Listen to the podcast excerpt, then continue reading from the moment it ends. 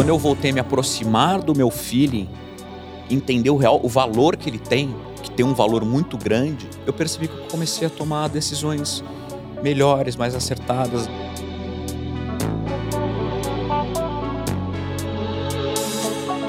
Muitas vezes você deve ter se perguntado o quanto que um executivo de sucesso planejou chegar até onde chegou. Ou muitas vezes foram as oportunidades que surgiram pelo caminho, a correção de rota, e o quanto que esse autoconhecimento impacta. Pega papel e caneta que esse episódio tá cheio de lições. Vamos lá? Esse podcast é um oferecimento da BMW, líder em mobilidade premium. Esse é o podcast Lugar de Potência. Lições de carreira e liderança com o maior headhunter do Brasil. Afinal, tem 1,94m. Vambora? Hoje eu recebo um cara que está ajudando a transformar os negócios de muitas empresas no Brasil e no mundo.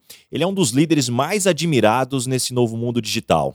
Hoje eu tenho a honra de entrevistar o CEO da Vtex no Brasil, uma empresa que entrou para o hall dos unicórnios brasileiros e abriu capital recentemente na Bolsa de Nova York, nos Estados Unidos.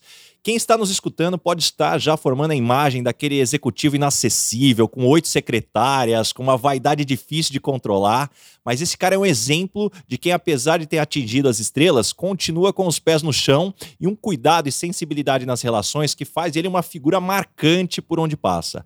Rafa Forte, que felicidade ter você hoje comigo. Obrigado por aceitar esse convite. Pô, Baza, obrigado eu, cara. É um enorme prazer estar aqui e bater papo. Muito bom. Rafa, eu já tenho a primeira pergunta aqui para você. Como que você entrou nesse mercado de e-commerce? Foi planejado ou foram oportunidades que surgiram e você soube aproveitar? É, não, nada, pro, nada planejado, porque inclusive quando eu entrei nem mal e-commerce existia no Brasil, né? Eu acho que contando uma história curta, eu antes de entrar no e-commerce, eu entrei no mercado de tecnologia. E foi bem, bem ao acaso mesmo. Eu me lembro que eu, eu havia me formado no colégio, isso lá era mais ou menos 97. E eu tirei um ano para estudar, para decidir o que eu ia fazer da vida. Eu não sabia se eu ia fazer publicidade, se eu ia fazer direito, enfim, o que, que eu ia fazer.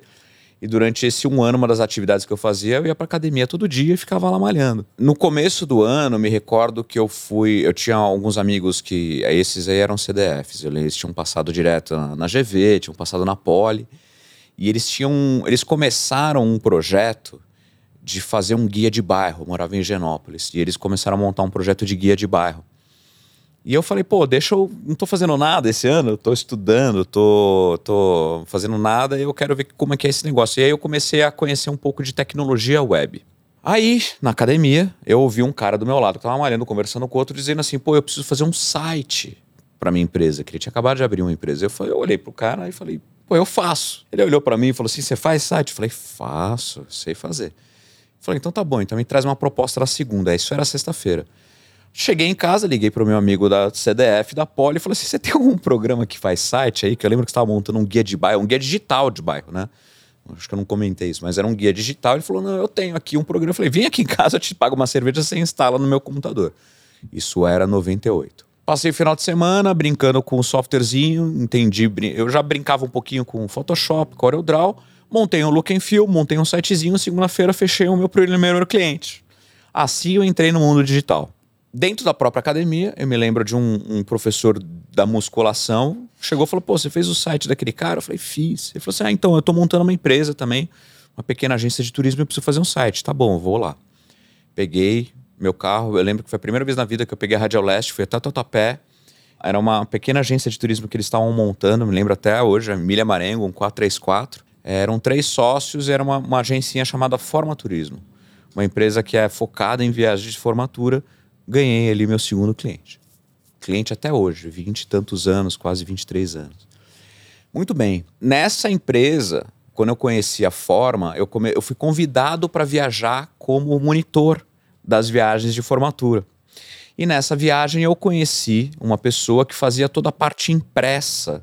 Porque naquela época, como é que eles divulgavam? Como é que eles é, é, é, faziam a divulgação? Eles iam na porta das escolas, entregavam flyers para convencer os alunos a viajarem, mesma coisa que fazia-se com, com, baladas, né, naquela época. E aí eu conheci a pessoa que fazia esses flyers, toda a parte impressa. E aí ele fazia isso para Forma Turismo, para fazer na, na porta das escolas e também viajava como monitor. Então eu viajei junto com ele como monitor. E nessa viagem a gente trocando ideia, eu falei, pô, você faz isso só para Forma? Ele falou, não, eu faço para todas as baladas de São Paulo. Eu também faço os flyers que distribui nas escolas. Eu falei, pô, vamos vender site para as baladas? Você faz a parte impressa, eu faço a parte digital. E foi assim que foi come começou. Me juntei a ele, montamos, virei sócio dele, digamos, na área digital da empresa dele. E nessa, nessa área digital a gente começou a fazer site para várias baladas de São Paulo, tinha lá a Forma Turismo, tinha alguns outros clientes.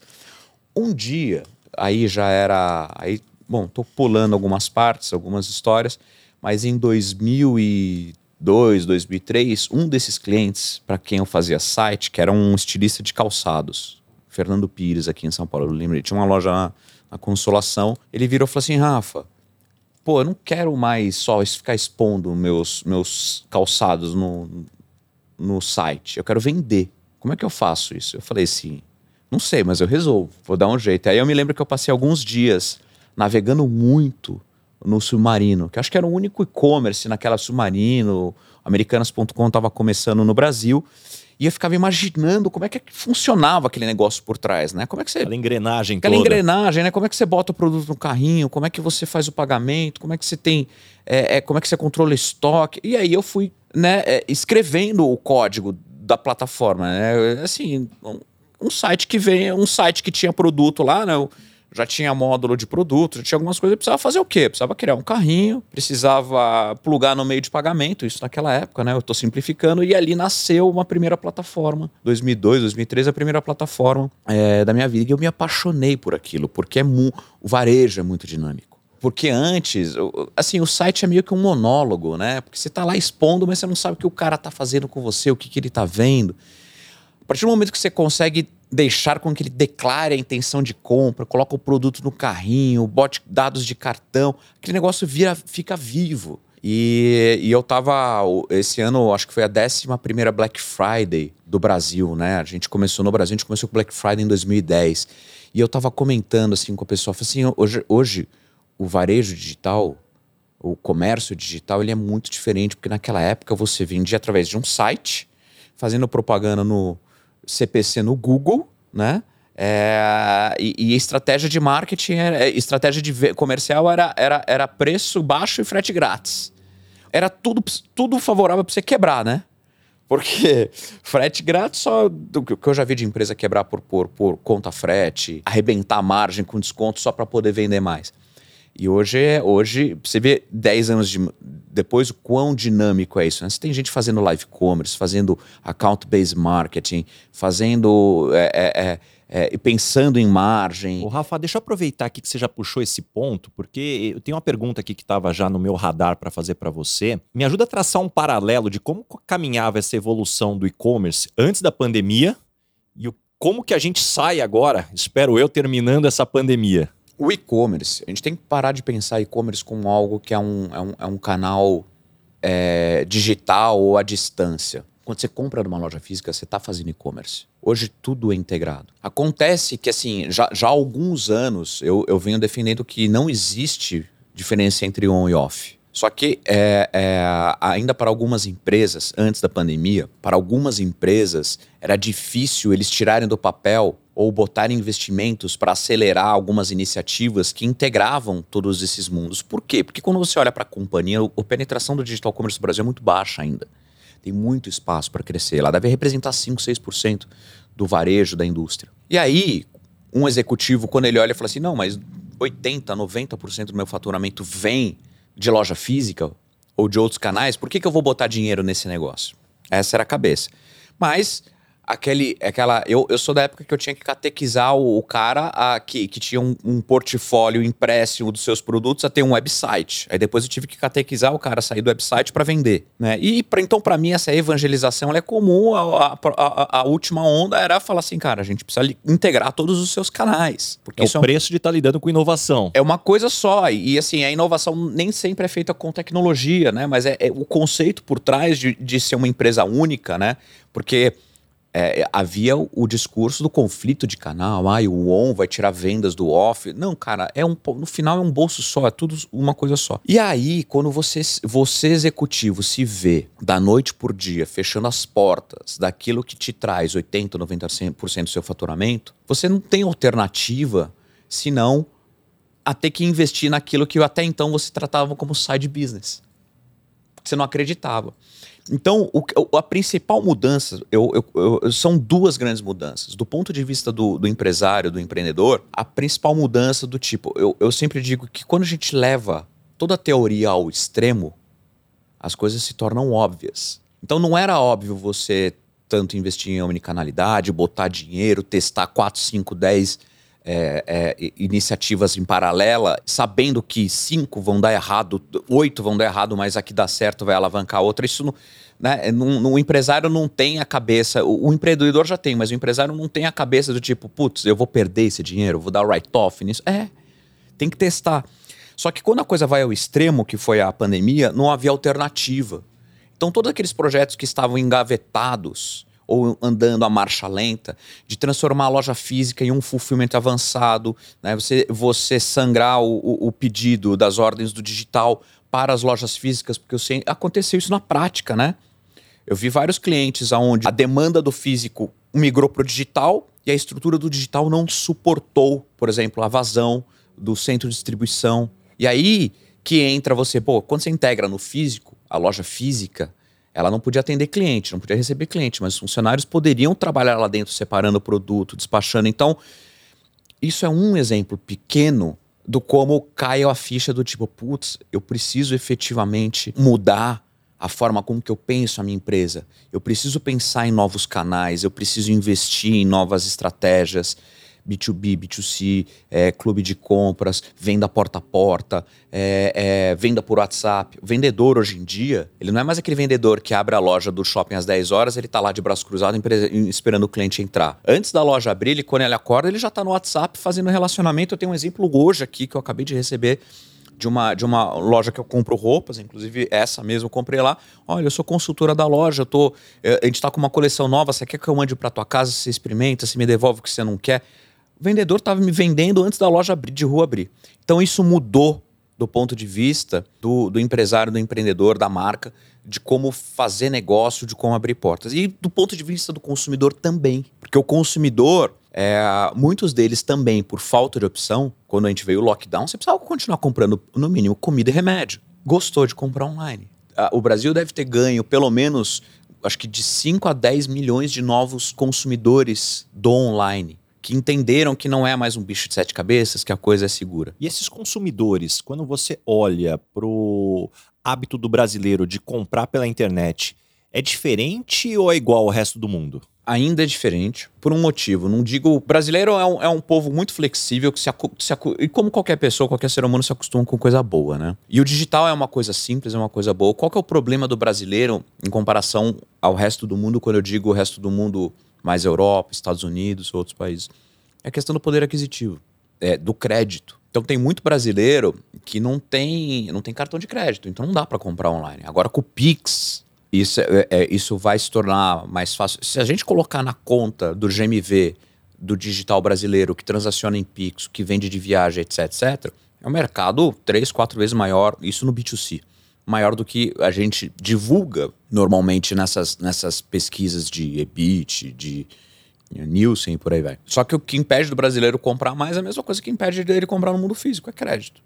Mas a gente é totalmente aderente, a gente gosta disso. A gente compra via Facebook, a gente compra via marketplace, loja própria, via WhatsApp. E, e há algum tempo que se fala de um futuro, né, com o mundo virtual. Lá atrás eu me lembro que teve aquela tentativa com Second Life, para quem tem mais tempo vai se lembrar, e hoje o tema do momento é o futuro o com metaverso. o metaverso. Isso. Qual é a sua visão? Para onde que a gente está indo? Interessante, né? Assim, ainda mais para a gente que viveu uma geração que assistiu Matrix, que viu é, é, várias teorias, né, do Exterminador do Futuro, etc.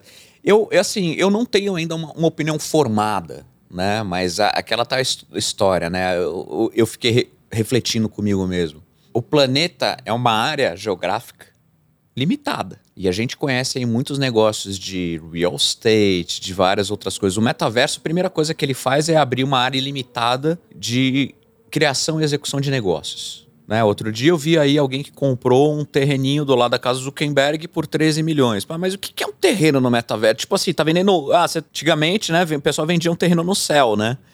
Não, você tá aqui, pago, né? Você vai, você tem um terreninho. Agora, o pessoal hoje é, o metaverso é uma forma de concretizar, de, de tornar tangível o terreninho do céu, né? Imagina o que, que pode sair lá dentro. É uma forma que, para mim, você, a gente pode, em algum dia, vai ser declarado a forma arcaica do metaverso, a forma arcaica de você se encontrar digitalmente. O metaverso está se tornando uma forma talvez mais moderna de você estar tá face a face com alguém, com algumas, talvez até compartilhando alguns é, é, é, é funções sensoriais mas é uma coisa que ela ainda está sendo, está começando a ser explorada. Como tudo, eu acho que tem o lado bom e tem o lado ruim, né? Porque eu vejo a geração de hoje, minha filha, por exemplo, ela, ela vive né, muito ligada a redes sociais. Eu fico me questionando o quanto ela tem realmente discernimento do que é a vida real e o que não é a vida real, ou o que é a vida digital ou não. Eu fico me perguntando. Tem aquele jogo lá, o Player One Ready, não sei se chegou a assistir do, do Spielberg também, que é que mostra isso, né? A vida dentro de um metaverso. Será que isso aí vai ser uma vida artificial tão boa que as pessoas vão abdicar da vida no, no mundo físico? Ou não, é, vão saber que vão entrar, fazer negócio, vão se divertir, mas vão sair porque tem vida aqui fora também, né? Eu acho muito interessante a forma como você traz e, e talvez a gente fica com a referência do exterminador do futuro. Pô, vai vir uma máquina para dominar a gente. Mas a gente parar para pensar, a gente já é dominado por algumas máquinas, né? Eu acho que quem teve já o Tamagotchi lá atrás, aquele bichinho virtual que você cuidava, foi a primeira forma de domínio. Mas também o Waze. Hoje o Waze manda você virar, você vira. Então a gente de alguma forma já foi dominado. E isso para mim é uma questão, né, de como isso, ah, não, mas vai ter um chip na nossa cabeça. Não, mas não precisa, tem um chip na mão aqui que já a tá gente no bolso. já, já tá no bolso, que a gente faz tudo. E então acho que esse é o ponto, né? Como a gente se torna mais inteligente, mais ágil, mais eficiente à medida que a gente tem uma tecnologia. O segundo ponto que eu vejo é a questão dos simbolismos, né? O, o símbolo do status ou do poder. Se a gente pensar, desde que a humanidade existe, né? Sempre a gente teve de alguma forma isso. Na Idade Média, poxa, você tinha os reis, você tinha os nobres e você tinha os comerciantes. E os comerciantes que tinham dinheiro para ser aceito ou ser visto perante a sociedade, eles compravam título de nobreza. Depois você, com os automóveis, acho que uma sacada muito bacana do Ford do Alfred Sloan, que foi sobre, poxa, os carros serem, terem ano, né? Então você ter o carro do ano era o símbolo de status. Depois, em algum momento, você, pô, ter casa na praia ou no campo, ou a sua casa sair numa revista de alguma forma. E hoje, poxa, você tem a quantidade de seguidores né? Você acaba sendo julgado, ou muitas vezes quem joga, né? As skins, né? O preço que pode se ter. Então, de alguma forma, a gente já tem isso, só talvez não está bem eh, distribuído ou sincronizado. Não, são novas formas de fazer negócio, né? São novas, novas formas de se mostrar o status, enfim. Realmente. E, e, e a segmentação faz isso, né? Porque não necessariamente o status que você tem é uma coisa que interessa para todo mundo. Então, cada um está procurando a sua forma de mostrar, talvez, o seu status. Né? Que eu particularmente acho perigoso. Eu realmente acredito que é daquela, aquela, que menos é mais, sabe? Porque eu, pelo menos na minha cabeça, na minha mulher fala, eu falo para ela assim, nossa, eu tô muito esquecido. Ela fala assim, não, não é que você tá esquecido, você tem tanta coisa na sua cabeça que não, não dá conta. Então, eu de um tempo para cá... Uma coisa ou outra escapa, não Exato. tem como. Então, de um tempo para cá, eu fui me, me libertando de coisas que me consumiam banda mental que não me levava a lugar nenhum. Né? Banda mental, adorei essa terminologia. Cara, eu, eu uso muito essa, assim, assim, eu, eu, eu, eu, eu me livro, eu, eu, tenho, eu tenho feito uma faxina na minha vida, na minha cabeça, de coisas que consomem minha banda mental e não me levam a lugar nenhum. Essa questão, por exemplo, de status é uma coisa que para mim não, não, não, não... Eu já me preocupei, no passado, eu já me preocupei com isso.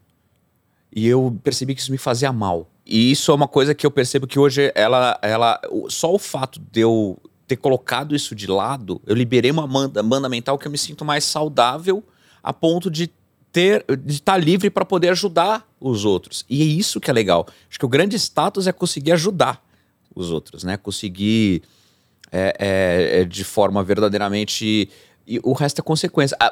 Até mesmo uma consequência disso é, é ter algum status, receber alguma coisa de volta. Mas não como, como meta, né? Mas é como consequência de algo mais simples que se propõe a fazer, né? E Rafa, o mercado de vocês é extremamente competitivo. O que, que fez a VTEX se tornar essa gigante entre tantos players, inclusive os grandes internacionais? Cara, é- eu não- acho que não tem muito segredo. A primeira coisa é. A gente é apaixonado pelo que a gente faz. Primeira coisa. E quando você é apaixonado por uma coisa que você faz, você procura conhecer cada vez mais. Então, acho que o nosso grande diferencial. A, Vtex é uma empresa que ela é muito. Ela, ela- acho que como qualquer outra, ela tem, ela tem um propósito muito bem, bem definido. É, é- é- é justamente a gente procurar inovar o digital commerce, a forma com que se faz comércio no mundo. A segunda coisa é que com este propósito, com esta visão, a gente realmente gosta do que faz e procura estudar muito. Primeiro, que conhecimento é uma coisa que, que acumula. Né, Não só o conhecimento, mas as pessoas. Porque quando as pessoas veem que você tem esse conhecimento e elas também gostam, atraem pessoas que têm o mesmo gosto. Então a Vetex ela, ela se diferenciou porque ela atraiu muitas pessoas que têm é, essa mesma visão como estilo de vida, como, é, é, é, como hobby, como paixão entre como trabalho e e, e- e mundo físico, é, trabalho e vida pessoal. Então a gente tem muitas pessoas que realmente fazem isso porque gostam. E, cara, quando você acumula muito conhecimento, assim, não, não dá pra deixar isso represado num lugar. A gente precisa jogar pra fora. Então a forma com que a gente se diferencia, Baza, é. A Vetex é uma empresa de tecnologia. Mas tecnologia nada mais é do que uma forma de, de, de difundir um conhecimento. Então a gente tem tanto conhecimento, a tecnologia, o software foi a forma, o pacote, a forma com que a gente encontrou de escalar o nosso conhecimento no mercado. Ao fazer isso, a gente não está vendendo tecnologia, a gente está vendendo solução, a gente está entregando solução. E é isso que fez a gente diferente. Então a gente hoje é uma empresa. Cara, eu vou te contar uma história que é- é- essa arrepiou, né? O, o- o Mariano contou pra gente que numa. Quando a gente estava. Eu nem sei se eu podia contar isso, mas eu vou contar. É, no, no- no- uns dias antes do IPO, quando a gente faz o roadshow, tava fazendo uma apresentação para um dos fundos investidores, etc. O Mariano comentou assim: ah, a gente ainda não é, a gente espera um dia ser tão grande que nem essas grandes que você citou, coisa e tal. O, o- o investidor parou, o fundo parou e falou assim: ó, você nunca mais repita isso.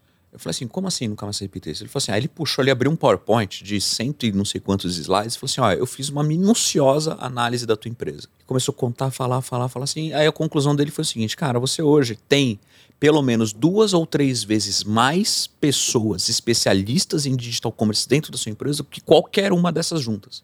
Então você sim é tão grande ou maior do que Adorei, eles. o roadshow invertido, cara. É. Fantástico. Então o- o- a gente parou e falou assim: putz, a gente poderia ter tentado abraçar o mundo, mas a gente não abraçou o mundo. A gente se focou na nossa visão, procurou, a gente procura ser o- o- o- a empresa com o maior número de especialistas possíveis naquele, naquele segmento digital.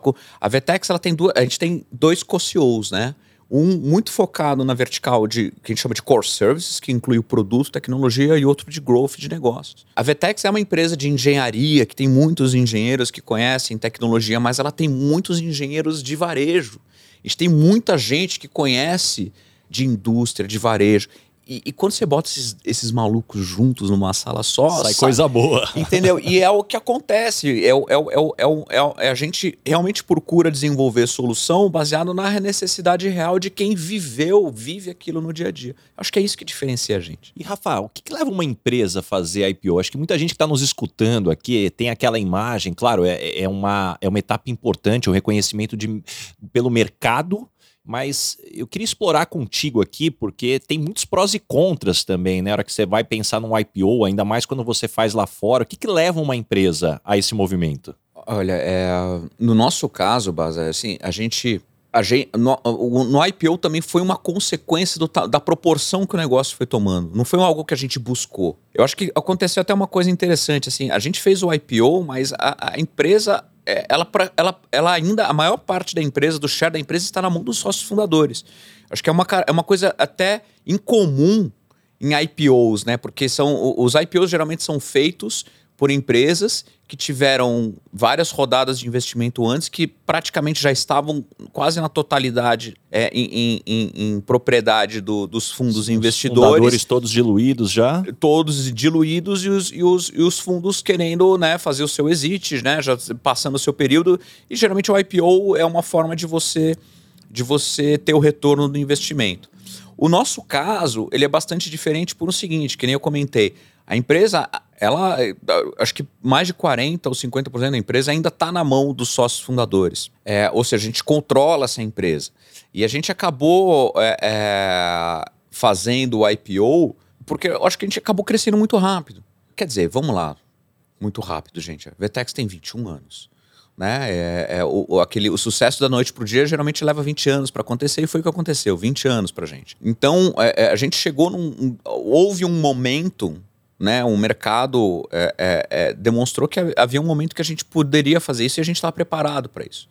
A gente sempre tratou a companhia de uma maneira bastante profissional. Então, há, há muito tempo a gente vem é, é, é, adequando a empresa às questões de compliance, auditorias e tudo mais, que são pré-requisitos para você poder abrir um capital. E aí, de repente, a pandemia ela acelerou esse movimento aí pelo menos uns 3, 4 anos, acredito eu. E outra, ah, porque precisa levantar dinheiro para investir. Não, a, a Vetex, todas as aquisições que a gente fez até hoje, a gente fez com capital próprio. A gente não fez com capital do, das, da série A a D.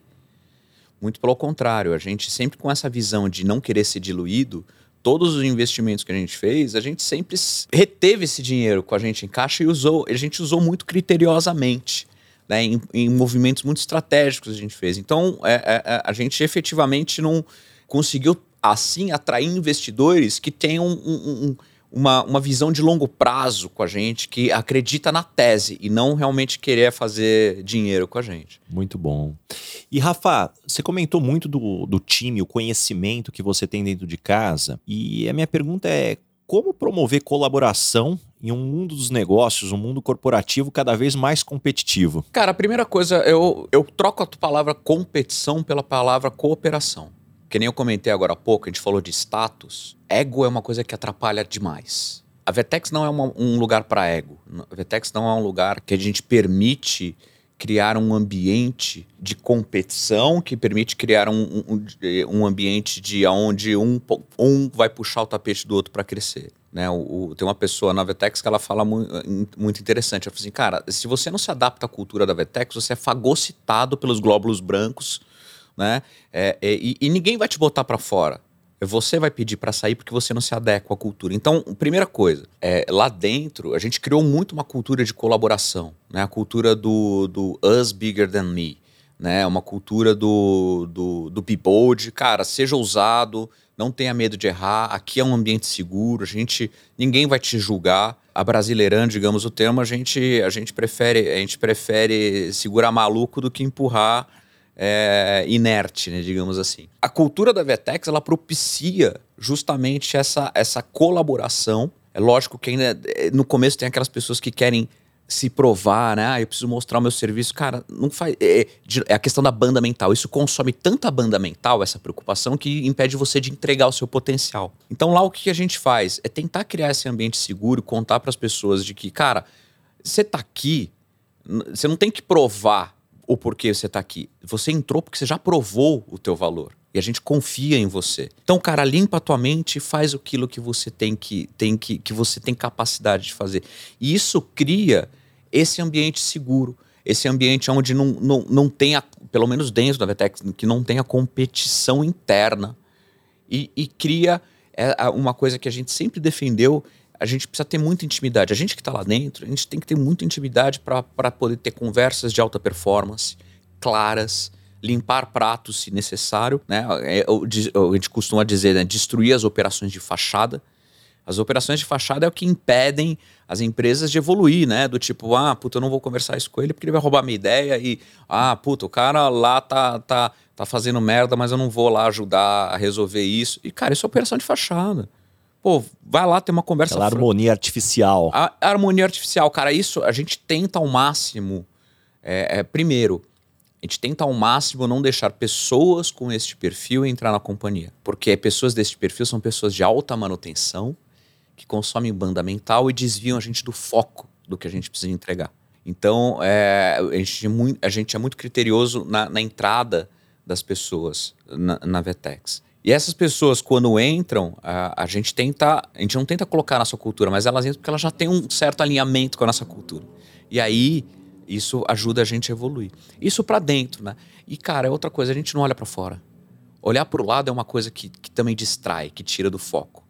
Então a gente evita essa questão da, da competição na, na, visão ruim do termo com essa visão que a gente tem da, dentro da companhia.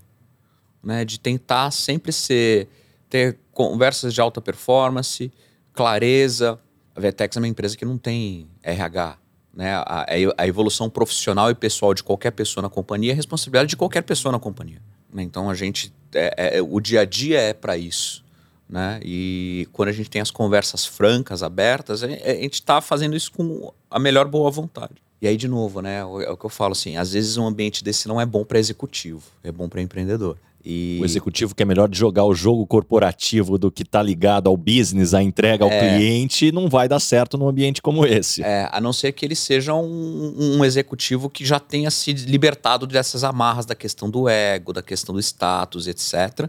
E que queira é, realmente ex executar, colocar o seu conhecimento profissional para executar a empresa para um próximo nível. Isso que é, que é, que é, que é, que é o que a gente busca. É, isso é o estado da arte, na minha visão. E pessoalmente, você tem algum, alguma forma de fazer esse check de sanidade, seja de vaidade, de status? Porque eu entendo que tem um pouco até da natureza humana, que muitas vezes, se a gente não tomar cuidado, a gente é levado e a hora que a gente vê, talvez a gente passou do ponto.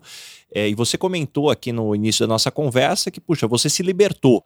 Você tem algum check para ter certeza que você não está voltando para aquela outra dinâmica? É difícil falar isso, né? Por exemplo, eu nunca sentei para falar, ah, eu vou escrever um processo sobre isso, vou criar um, uma, uma proposta. Eu acho que depois de tantos anos convivendo com pessoas, entendendo às vezes os comportamentos, é uma leitura corporal, uma aquela resposta que, que, que, sonoramente quer dizer alguma coisa, mas a gente sabe que in, internamente quer dizer outra, você aprende a pegar isso. Por isso que a, que a intimidade é importante. É importante conviver, é importante conviver com as famílias, é importante sair junto, viajar. As empresas hoje, elas não podem ser aquelas empresas que você, você vai, faz o seu trabalho, convive e vai embora, né? Eu acho que as pessoas, sabe, as esposas, os maridos têm que conviver, porque a gente precisa conhecer as pessoas é, é esse conjunto de coisas é o que dá esse feeling que indica pra gente é, puta, isso aqui vai, vai, vai, vai encaixar bem, não, isso aqui não vai encaixar bem.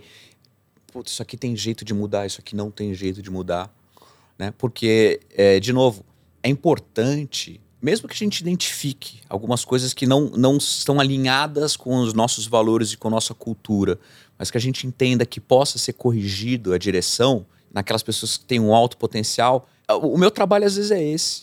É, é, é trazer essa pessoa para dentro, ajudar ela a se livrar dessas amarras, para ela poder entregar o potencial dela para a companhia. É interessante a forma como você traz, que eu tenho, de tudo que eu já estudei até hoje, eu tenho comigo muito claro que a fórmula da, da performance é talento menos interferência. Simples assim. Talento menos interferência. Menos consumo de banda mental desnecessário. Exatamente. Essa interferência é o consumo, exatamente. Que pode ser falta de treinamento, pode ser falta de segurança que a pessoa tenha, pode ser desmotivação, pode ser é, conflito entre pares, porque não adianta nada alguém ter talento nota 9, interferência nota 7. 9 menos 7 é 2. Muitas vezes alguém com talento nota 7, mas interferência nota 2 7 menos 2 é 5. Alguém com menos talento, mas muito menos interferência, pode entregar ainda muito mais.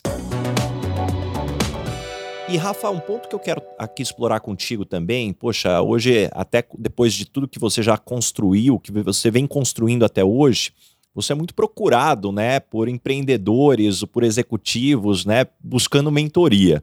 E uma pergunta comum que eu imagino que te façam é: qual conselho que você pode dar para quem quer ter sucesso, seja nos negócios ou na vida? Tem alguns, né?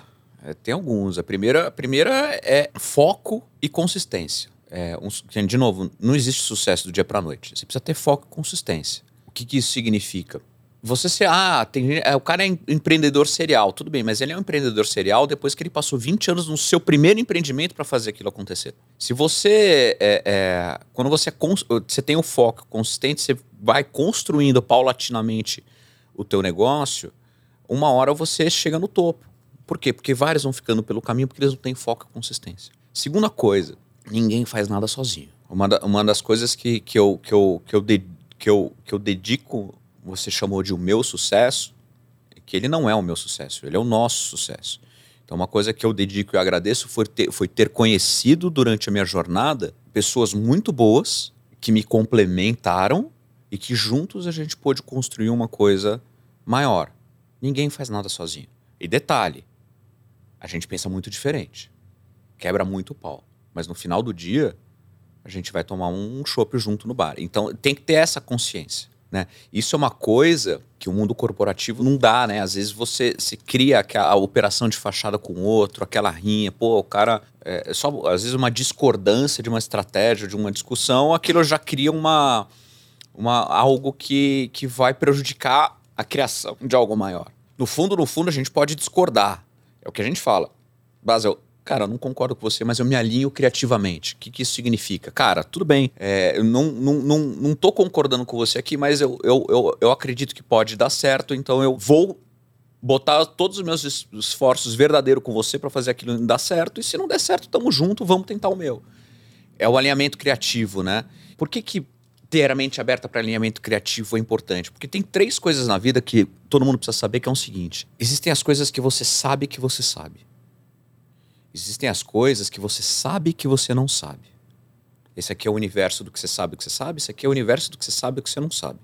Só que ao redor disso, tem o um universo daquilo que você não sabe que você não sabe. Então, se você tem sempre a consciência de que existe muito mais coisa nessa vida que você não sabe que você não sabe, você tem que estar com a cabeça aberta para poder ouvir compromissadamente o outro. O que é ouvir compromissadamente? É, é você conversar comigo aqui e eu já tô pensando na resposta. Não, cara, ele tá errado, ele tá pensando, ele tá indo pelo caminho errado, isso aqui não faz sentido. Não. Você só começa a monitorar a respiração para a hora da entrada, você parou de escutar. É, do tipo, cala o cérebro. Não é a boca, é o cérebro e o coração. E ouve. É, escutar com os olhos e com o coração é o maior desafio. É interessante, Rafa, o ponto que você trouxe. Eu adicionaria ainda um quarto item, que é o que você não sabe, mas os outros já sabem que você sabe que esses quatro itens, na verdade, tem um exercício chamado janela de Johari. Então, todo mundo que está nos escutando aqui, eu recomendo, entra no Google, você pega os exemplos, até uma forma de você pegar os feedbacks das pessoas, pegar o feedback de você e colocar em quatro quadrantes. O que você sabe e os outros veem em você, o que você sabe, mas os outros não veem em você, o que você não sabe, mas os outros veem em você, e o que você não sabe e os outros não veem. Ali é onde tem uma janela de desenvolvimento. Mas o ponto que eu queria trazer, que eu gostei muito dessa forma como você trouxe sobre a mente aberta para a criatividade, é como muitas vezes eu uso como exemplo nas discussões mais calorosas da empresa, assim, calma. O que pode acontecer é que você é contra, por exemplo, o porte de arma e eu sou a favor do porte de arma. E a gente vai começar a ter inúmeras discussões. Mas se a gente parar para pensar, nós dois queremos a mesma coisa. Nós queremos segurança para nossa família, nós queremos nosso direito de ir e vir. Só que você tem uma técnica que eu desacredito que é a melhor e eu tenho uma aqui que você também não acredita que é a melhor. Então, peraí, vamos voltar só para ter certeza que o alinhamento do que nós dois queremos é o mesmo? Depois a gente vem para a técnica. E aí é onde eu acho que tem um espaço gigantesco para a gente evoluir. Então, esse espaço gigantesco para evoluir é aquilo que você não sabe que você não sabe. Porque se você se alinha com, com, com o objetivo e fala, temos duas técnicas, que não se concordam, peraí, deixa aqui de lado, vamos olhar aqui se não tem outra coisa que pode ser de concordância de ambos e que leve a gente para o mesmo objetivo. É isso que você está falando. E só para voltar um pouco no seu quarto item, que é que é o que você falou assim, aquilo que você não sabe que os outros sabem que você sabe. Eu acho que foi isso que você comentou. Exato. É, para mim tem uma, uma, uma das coisas que me ajudou a, a, a superar aquela, aquela questão da insegurança porque no fundo, a questão do ego, a questão do status é uma questão de insegurança. Elas criam aquela, aquela, aquele personagem ou, ou eles usam aquela coisa, aquele status como um, às vezes como um escudo, né? É tudo uma insegurança. E aí é a importância de você ter pessoas boas que muitas vezes veem que você sabe alguma coisa que você não percebe que você sabe, ou enfim, que o, o Geraldo, que é um dos cofundadores da Vetex, junto com o Mariano, e ele, vira, ele, ele virava para mim e falou assim: Rafa, você é muito melhor do que você acha. Ele falou assim: você é muito melhor do que você acha, acredita nisso. E eu, e eu tinha aquela insegurança. Aí o dia que ele me falou isso pela terceira vez que caiu, eu falei assim, cara, tá bom, vamos lá. Vamos, lá. Vamos deixar eu, eu, eu, eu tentar ser quem eu sou. para ver se realmente essa pessoa que ele é, me vê melhor do que eu sou, ela surge, né? Então, e aí foi onde eu, eu acabei liberando a minha banda mental, assim, para poder entender. Falei assim, pô, mas no que que eu sou melhor? No que que ele tá vendo que eu sou melhor do que eu sou? O que que eu posso entregar? E fui aos poucos tentando encontrar esse caminho. Isso que é interessante. É, e aí junta alguns pontos, né? Desde a síndrome do impostor, que todo mundo tem maior ou menor grau em algum momento da vida. E algumas pessoas que eu já trabalhei junto também, eu, eu gostava de exemplificar com o mercado de ações quando eu pegava uma situação parecida como essa, eu dava um feedback mais ou menos assim: olha, sabe que eu gosto de operar com ações. Então, se eu puder fazer uma analogia, eu gostaria de comprar você pelo preço que você acha que você vale e te vender pelo preço que você realmente vale. O spread daria aqui uma operação extremamente lucrativa dentro dessa dinâmica. E Rafa, até falando agora sobre pessoas, a gente chegou agora no momento headhunter. Esse podcast tem um oferecimento de Michael Page, líder em recrutamento e seleção de executivos no Brasil e América Latina. E eu quero te perguntar, assim, qual é a pergunta que você sempre faz nas entrevistas para contratar alguém para o seu time? Aquela pergunta assim, eu não deixo de fazer. É interessante porque assim, eu não tenho, eu não tenho um script na entrevista. Eu contrato soft skill. Eu contrato valor. Eu tento enxergar a alma da pessoa. Então, eu preciso entender, conectar com ela, entender o que, que ela gosta, tentar entender qual que é o, um medo que ela tem. Eu quero sempre, de novo, né? Lembra que eu comentei lá no começo que eu sempre quero levar as coisas aos extremos? Eu quero entender o que, que realmente traz alegria para essa pessoa, o que, que realmente traz tristeza para essa pessoa. Não existe uma pergunta. Uma vez, uma, uma, uma, uma garota que eu entrevistei, eu, eu descobri que ela tinha perdido o pai muito é, é, muito cedo ou algum tempo e eu, eu, eu, fui bastante direto. Falei assim, cara, como que é a tua vida vivendo sem o teu pai? Para ver qual é a reação dela, né? Para entender o, o que vem de dentro. O que vem de dentro é o verdadeiro. Então não existe uma pergunta específica. O que existe é você entender o entorno dessa pessoa e o entorno dessa pessoa, ela, ela, ela tem, às vezes, um buraquinho que permite a gente acessar. Ela sabe a falha da armadura?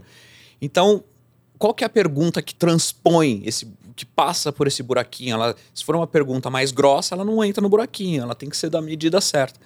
Mas o que, que ela tem que acessar? Ela tem que acessar ali, o coração, para entender qual que é realmente o que, que dá alegria e o que, que gera tristeza, para a gente poder montar a ideia do que são os valores dessa pessoa.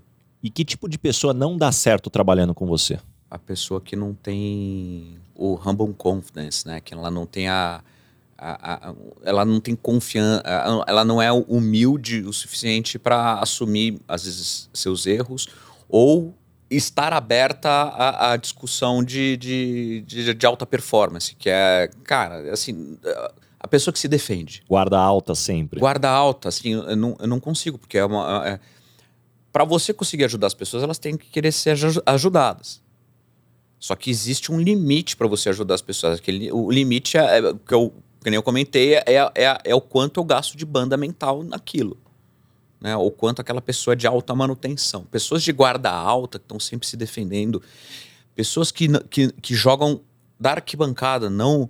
Né? Ah, sabe o cara que fica na arquibancada falando, oh, troca o atacante. Não, cara, vem pro campo. O cara que não joga dentro do campo, é um cara que eu não consigo, não consigo trabalhar, é o cara que não mete a mão na graxa. Muito bom. E quando as pessoas não gostam de você, Rafa, normalmente qual é o motivo? Você sabe que eu, eu, eu ouço muito as pessoas falarem que. É, é, muito interessante. É, elas, elas falam assim: não, o Rafa é pedante, o Rafa é. É que eu sou um cara fechado, Baza. Eu sou um cara realmente sou, eu fechado. Assim, é difícil. Eu não sou o cara que chega falando, chega conversando, coisa e tal. E às vezes eu passo uma imagem de pedante. Eu, eu, eu juro, eu não sei como evitar isso. Mas o que eu, o que eu mais escuto, é, mas eu não escuto das pessoas, eu escuto das outras pessoas que me conhecem e falam assim, pô, o cara acha que você é pedante. Eu falei, puta, mas o que, que eu fiz, né, pra isso?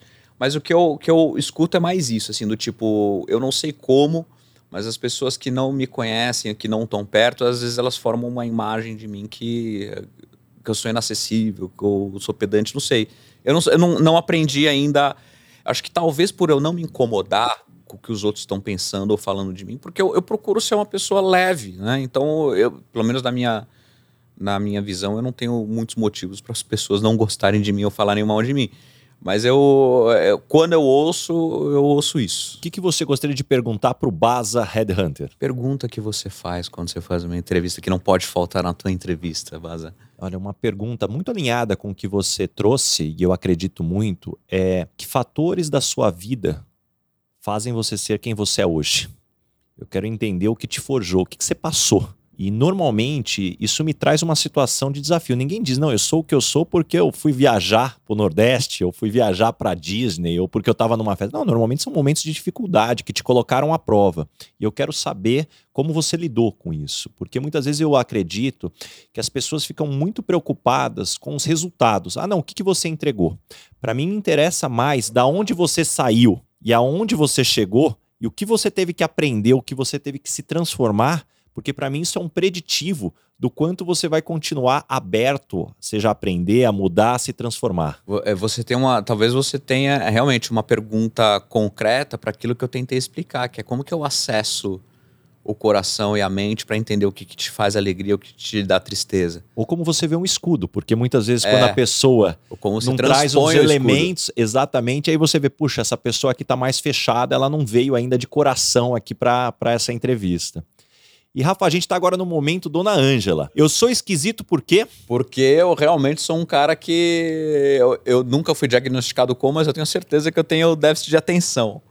Então eu tô aqui conversando com você, eu tô pensando em várias coisas ao mesmo tempo e às vezes eu me perco e, e, e eu volto aqui e falo assim, cara, é, encontrei a resposta para aquela conversa de quatro semanas atrás. Então o pessoal fala que eu sou meio esquisito nesse, nesse ponto. Né? O meu sócio, o Soncini, ele, ele comenta, ele me chama de Juca. Né, porque ele fala que ele me encontrou no Juquiri, né, o hospício aqui de São Paulo. Reza a lenda que ele ia lá de manhã, me pegava com a camisa de força, me levava para o escritório, botava na frente do computador, tirava a camisa de força e eu começava a a, programar no final do dia, ele me botava de novo a camisa de força. Devolvia. devolvia. Então, essa minha, essa minha capacidade de me perder, mas ao mesmo tempo ter uma grande concentração numa coisa que precisa ser executada, é, o pessoal me fala, fala que eu sou um esquisito por causa disso. Né? Porque às vezes eu tô, mas eu não tô. Né? Ou às vezes eu não tô, mas eu tô. Então, o pessoal fala isso, que eu sou esquisito por causa disso. Qual é uma loucura que você já fez na vida? Loucura? Não tenho grandes loucuras assim, não. Eu acho que. Eu fui. Eu era um, eu um cara, quando, na adolescência, era um cara muito assim, do tipo, 11 horas da noite, eu tô fazendo nada, ligava para um, algum amigo da faculdade e dizia, ah, vamos, sei lá, pegar o carro, vamos pra praia, vamos pra Bahia, vamos pra Rondônia, vamos. Eu gostava muito disso, né? Quando a gasolina, inclusive, era 89 centavos, era muito legal, né? Hoje, gasolina, 7 reais. Mas não, eu não tenho. eu sempre fui um cara bastante. Eu sempre medi alguns riscos e talvez isso me evitou que eu fizesse muitas loucuras, mas não. Muito bom. E, e Rafa, caminhando agora para o final, o nome desse podcast é Lugar de Potência. Qual é o seu lugar de potência? Que tipo de situação e ambiente que pode te jogar lá que você brilha? Eu gosto muito do desafio de, da, da improvisação. Qualquer situação para qual eu não, est não estou preparado, que eu, que eu não estou preparado, mas que eu domino talvez o assunto, é onde eu, eu, eu, eu gosto de, de, de me, me, sinto numa zona de conforto. Eu não sou aquele cara que funciona, ah, palestra preparada, ou eu gosto assim, é, de sentar, você me perguntar, e eu vou me adaptando, vou trazendo, vou buscando. Eu gosto disso porque isso me, me, me, me ajuda a buscar coisas que às vezes estão esquecidas e, e eu vou colocando para fora. Eu acho que esse é, um, é uma coisa que eu, eu me sinto confortável. Quando eu tô. É, pessoas me perguntando, me questionando, e eu, eu sei que eu domino o assunto e eu vou trazendo isso. Eu não tô. Ou seja, eu não, não, não estou conscientemente preparado pelaquela situação, mas eu tenho preparação prévia para poder atuar. É, eu gosto desse formato também, porque, claro, além de ser menos quadrado e isso não dá certo para mim, ele te faz acessar algo que você muitas vezes ainda não tinha sido tocado para acessar aquela parte do cérebro, ou algo talvez que não está no cérebro, a gente chama de feeling, aquele conhecimento ou experiência não racionalizada. Então, cara, você sabe que falou, você falou um negócio muito importante, né? A época da minha vida em que eu, que eu mais tive aquela aquele consumo de banda mental, de preocupações que me impediam o meu alto potencial, foi quando eu me afastei do meu feeling, quando eu tentei ser racional em tudo. Aquilo para mim foi um pesadelo, né? Porque principalmente para uma pessoa que eh, se considera empreendedora, que nem eu, cara, não dá para ser racional o tempo todo e aquilo me fez muito mal. Então, quando eu me afastei do meu feeling, dos meus sentimentos, do eu acho que ao invés do tenho certeza que é, eu me dei muito mal. E quando eu voltei a me aproximar do meu feeling, entender o real, o valor que ele tem, que tem um valor muito grande, eu, eu percebi que eu comecei a tomar decisões melhores, mais acertadas, não necessariamente é, perfeitas, mas as melhores que eram é, necessárias para aquele momento. Então aquilo para mim foi fez toda a diferença. Muito bom. Rafa, deixa algumas dicas aqui para a gente de fontes de conhecimento. Como é que você se mantém informado, se desenvolve? Confesso que eu gostaria de, de ler mais livros do que eu, do que eu leio hoje, né? Então fiquei um pouco para trás nisso. É... Aonde que eu procuro muito fonte de conhecimento? Primeiro, muitos bons grupos, grupos de WhatsApp, eu leio bastante LinkedIn, eu leio muita coisa online. É... e sempre cruzo informações para entender se aquilo é verdade, se aquilo não é verdade. Então isso, isso eu busco essas informações. Mas a que eu mais gosto mesmo é, é isso aqui, é conversar com pessoas. Né? Então eu procuro sempre estar perto das pessoas, entender o que está acontecendo em, em, cada segmento.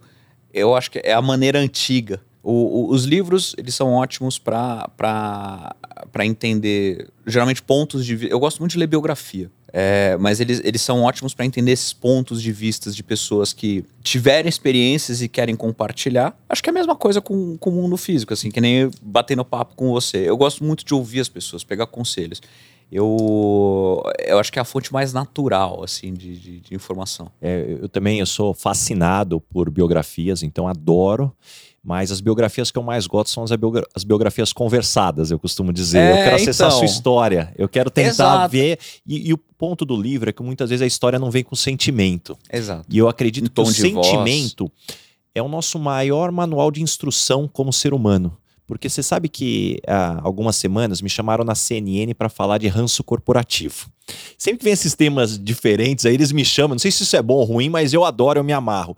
E, e, eu trouxe uma outra perspectiva. Eu falei assim, gente, a gente está falando muito aqui do ranço corporativo, de algo ruim que atrapalha, e realmente atrapalha.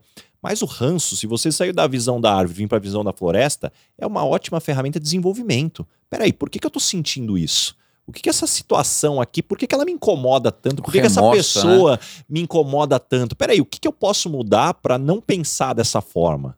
É, é o, é o remorso, né? Eu também como eu falo muito isso. Às vezes o remorso ele, ele tem a capacidade de te mover numa velocidade, numa, numa intensidade muito maior do que algumas outras motivações, né? Então, é, concordo com você. E Rafa, me indica três pessoas bacanas para eu convidar para esse podcast e ter uma conversa como essa. Cara, eu, eu, é, bom, duas, duas pessoas são fantásticas, que são os meus sócios, que é o Mariano e o Geraldo, são são pessoas assim, são perfis opostos, mas igualmente brilhantes. Eu acho é, é, é super, super é, é, eu adoro conversar com eles, cara. É impressionante. É impressionante o, o quanto vem de informação, visão, é, de consistência. E uma terceira pessoa, é, que eu acho que você já vai entrevistar, mas eu, eu, eu que tem um, um, lado humano muito legal, que é o próprio Galó, né? O Galó é um cara que eu tive a oportunidade de, de conversar com ele tam, no, no no Let's Talk, fui lá também conversar com ele lá. E eu, eu, acho, eu acho super legal a visão humana que ele tem do negócio, né? Então isso foi, foi fantástico, assim. É, eu gosto muito, porque muitas vezes as pessoas falam, poxa, eu tô tão focado no resultado ou no negócio que eu não tenho tempo para as pessoas.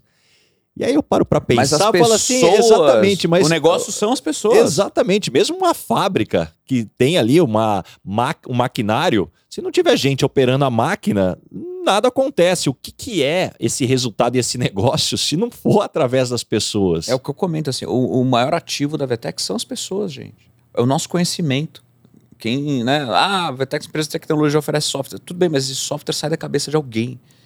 E sai da cabeça de alguém porque esse alguém ou esses alguém têm um determinado conhecimento, entenderam uma determinada necessidade e traduziram isso em software. Não sei, a gente falou do futuro, pode ser que no futuro a gente encontre uma outra forma de vender o conhecimento da Vetex, né? Ou outras formas. Mas, é, de, de novo, o maior ativo são as pessoas, né?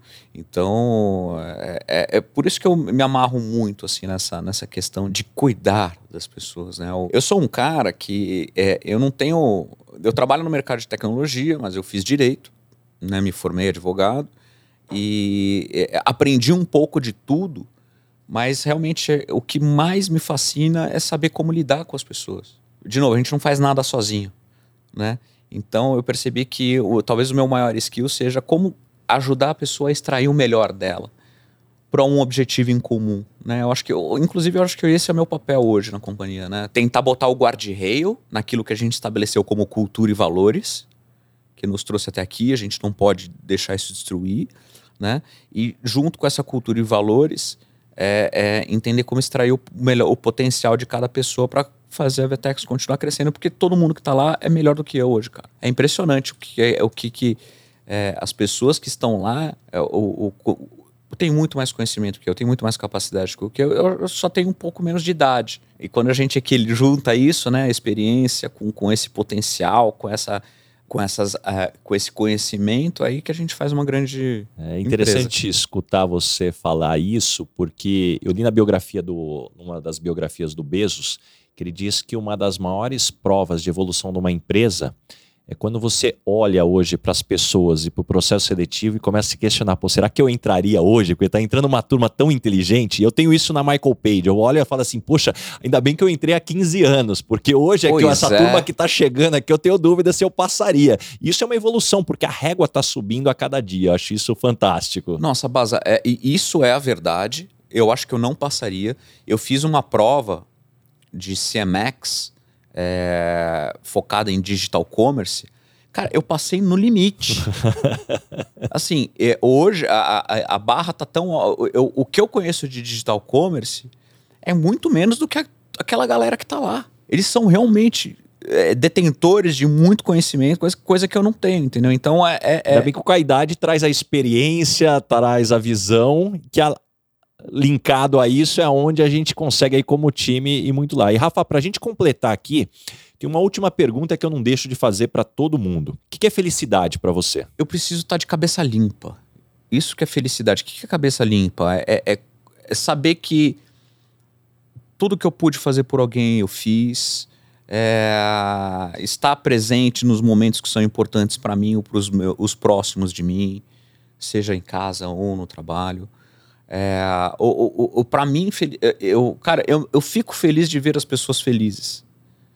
E eu fico mais feliz ainda de ver que essas, elas são felizes porque eu pude ajudar em alguma coisa. Então, no final, eu acabei descobrindo isso. E para mim, cara, eu acho que, eu, eu acho que durante muito tempo eu, eu, eu sempre coloquei as pessoas ao meu lado na, à, à minha frente. Né? Então eu sempre procurei ajudar todo mundo para ver os outros felizes, porque eles felizes eu ficaria feliz. Né? E eu, e eu procuro equilíbrio disso, porque eu ainda não sei fazer isso direito. Então, digamos ainda que eu não sou uma pessoa completamente feliz. Por quê? Porque eu preciso aprender a equilibrar, porque eu preciso aprender a fazer coisa para mim também. E aí, porque também aí me vem uma reflexão, porque talvez a felicidade dos outros, que estão próximos de mim, seja me ver feliz também. Então eu estou procurando esse equilíbrio ainda. Poxa, Rafa, que bate-papo fantástico. Quantas lições, quantos insights. Poxa, só tenho a te agradecer aqui pelo teu tempo estar tá aqui. E eu queria que você deixasse aí os teus contatos, como as pessoas te encontram, que projetos vêm pela frente. Bom, é... me encontrar é muito fácil. LinkedIn tá aí. Meu e-mail na Vetex é rafa.forte.vetex.com. Né? Mandem e-mail, conversem comigo. Eu tô na medida do possível, eu vou, eu vou respondendo. Cara, e projetos é. Assim. No trabalho, o Vetex é uma empresa que está só começando. Eu acho que agora que a gente chegou num patamar novo, então a gente está buscando se firmar, principalmente no segmento de educação. A gente quer ajudar a, a, a, a criar, capacitar pessoas desse país que, cara, está muito escassa a, a mão de obra no nosso segmento. E pessoalmente eu eu quero eu quero continuar aprendendo a tocar baixo e, e, ter mais um filho. Esses são os meus projetos. Fantástico, Rafa. Muito obrigado mesmo. Poxa, de novo, quantas lições, quantos insights aqui. Muito legal ter você aqui com a gente nesse episódio. Meu, é um prazer. Sempre que quiser bater papo, quiser compartilhar as biografias faladas, eu tô aqui, cara, que é a maneira que eu mais gosto de, de me atualizar, assim. Muito obrigado mesmo. Esse foi mais um episódio do Lugar de Potência com Ricardo Basagra. Não esqueça de assinar o podcast e também indicar, compartilha com todos os seus amigos. E principalmente, se você está escutando através da Apple, deixa sua avaliação lá que eu vou ficar muito grato com vocês. Arroba Rick Basaglia, espero a sua mensagem, qual foi o insight que você teve com esse episódio. Um abraço e até a próxima. Uma produção, voz e conteúdo.